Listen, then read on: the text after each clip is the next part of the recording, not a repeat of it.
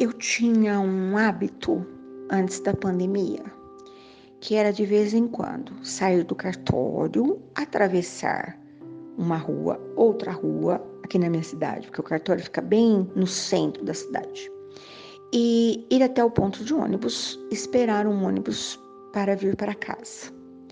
E às vezes eu escolhia o ônibus de trajeto maior, porque dentro do ônibus eu, totalmente desconhecida, às vezes não, né? Ouvia histórias incríveis.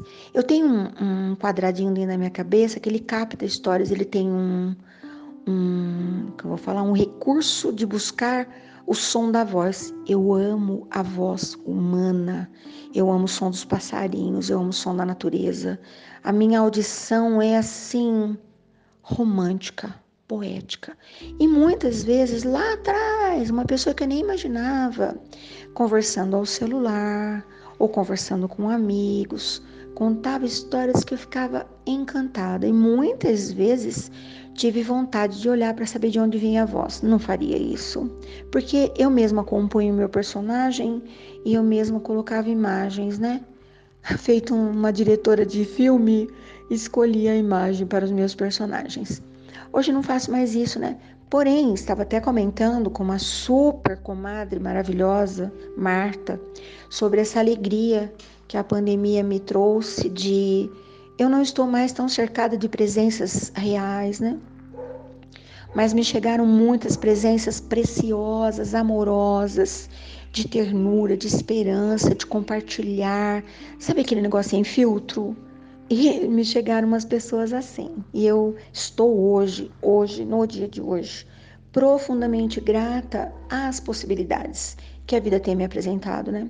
Eu sempre penso, né? Que recados vou colocar no podcast? Ué, o que está acontecendo na minha vida? As histórias cabulosas e loucas e maravilhosas e encantadoras. Algumas meio assim vou deixar para depois, mas as boas, né? Então hoje estou muito grata a essas presenças amorosas que me chegaram.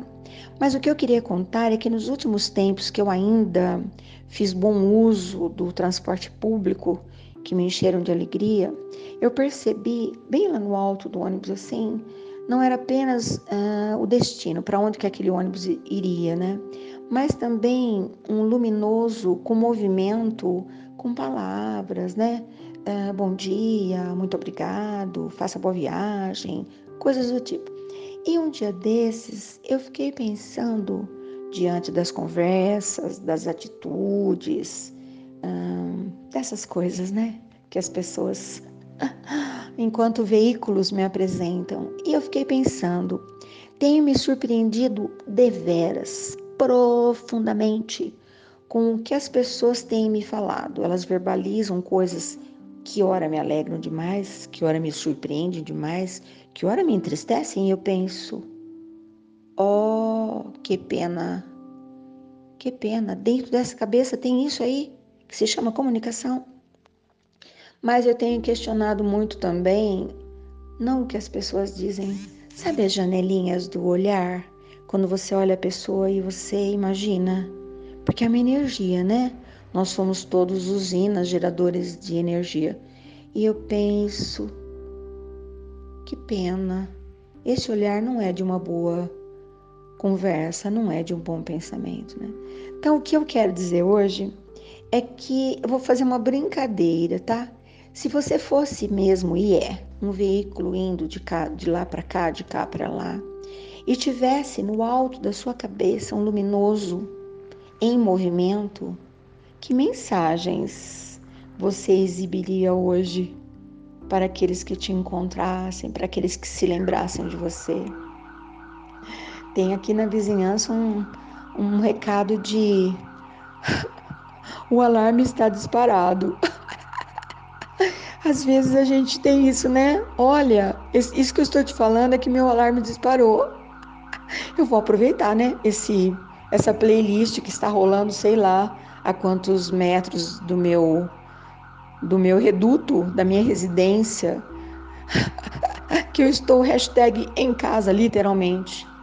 Mas a minha proposta hoje é essa. Seu alarme disparou? Qual que é o recado? Como as pessoas interpretariam? Será que ao ler a sua mensagem silenciosa, as pessoas se surpreenderiam, te reconheceriam ou levariam um bruta de um susto. Essa é minha proposta de hoje. Pensa nisso. Hoje eu estou aqui digitando as palavras que eu gostaria que aparecessem no meu luminoso. Diz que um dia a gente vai viver num lugar assim, né? Que nem precisa falar nada. Quando a gente encontra o compadre, a comadre, ele olha e fala: hum, bom dia, ou então fala calma, ou então fala ops, até amanhã, porque eu acho que esse alarme aqui, ó, vai ficar tocando assim o dia inteiro. Você tá até pensando que foi proposital, né? Não foi.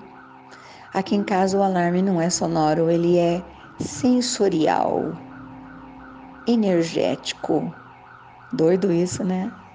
Amanhã eu volto.